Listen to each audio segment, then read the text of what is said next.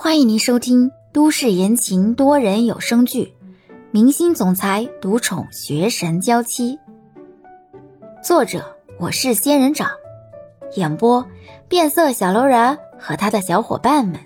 欢迎订阅。第一百集，李潇虽然不公开说话声明，但是他的文下留言者却甚多，以前全都是针对小说的读者留言。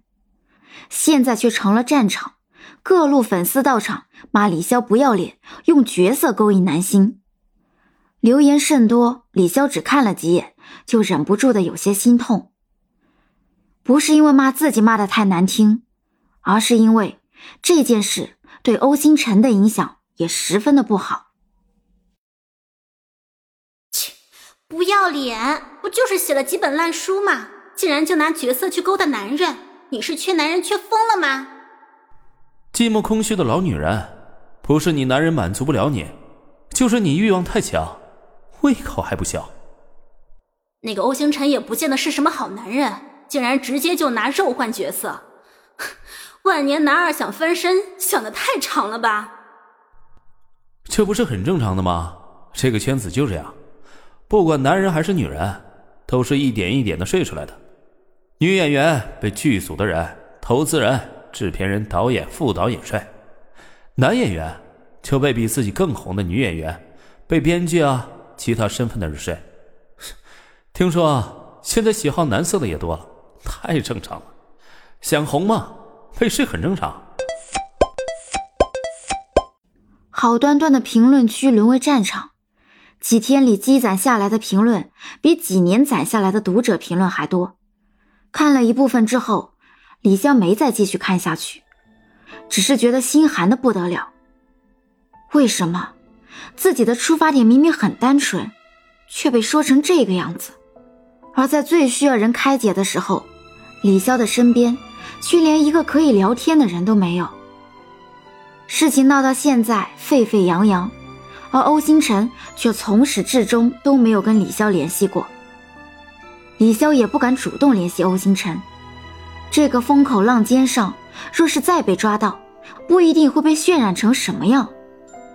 而让李潇更不敢尝试跟欧星辰联系的原因，就是他也不确定欧星辰是不是在生自己的气，毕竟是自己毁了他苦苦经营起来的绯闻绝缘体的形象。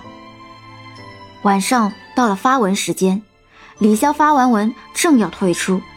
就看到了经常给李潇打赏的那个土豪粉丝，居然给李潇留言了。李潇数次表达谢意，对方都没有回应过，而这一次他竟然说话了。谣言止于智者，我会一直默默支持你的，加油。虽然只是简短的一句话，却让李潇觉得倍感温暖。李潇轻轻的敲击着电脑键盘。我一直以为。做好自己，就能守护住自己的这方净土。现在才发现，人只要还是群居动物，就避免不了和其他人的接触。好的、坏的揣测都会加注过来。若是可以，我真希望我可以住在深山老林，不必理会任何流言蜚语。让一个非专业的人去应对这种专业性的流言蜚语，本就是太困难的。看完这个土豪读者的留言，李潇不禁有些失神。为什么觉得这个留言的人，我好像认识？是错觉吗？也许对方只是碰巧看到了网上的谩骂，所以来安慰几句吧。轻轻的敲击键盘，李潇难受的回复。困难的不是我无法面对这些谩骂，而是我连累了我不想连累的人。我现在连跟他说一声对不起的勇气都没有。短暂的等待之后，土豪读者再次回复了：“兴许你想道歉的那个人，也正在犹豫要不要跟你道歉。也兴许啊，对方根本就不觉得你有什么该道歉的。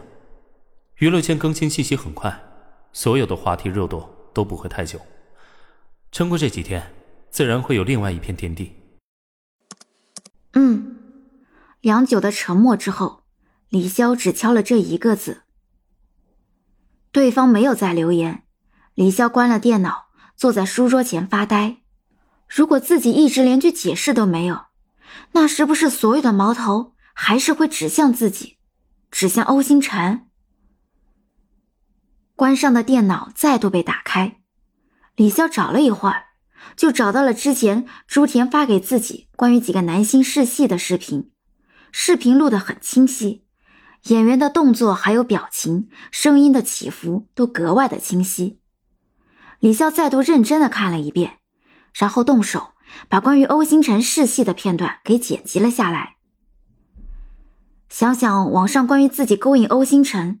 又或者说，欧星辰借身体上位的佐证，李潇一一看了之后，开始找证据，说自己神通广大，混到剧组去接近男星。那李潇就去找当初剧组招人的广告，翻明星的微博。当初刘雯就是看了明星微博才知道消息的。时间虽然长了，但并非找不到，大体时间李潇还记得，就直接按时间段找。而这时李潇才发现。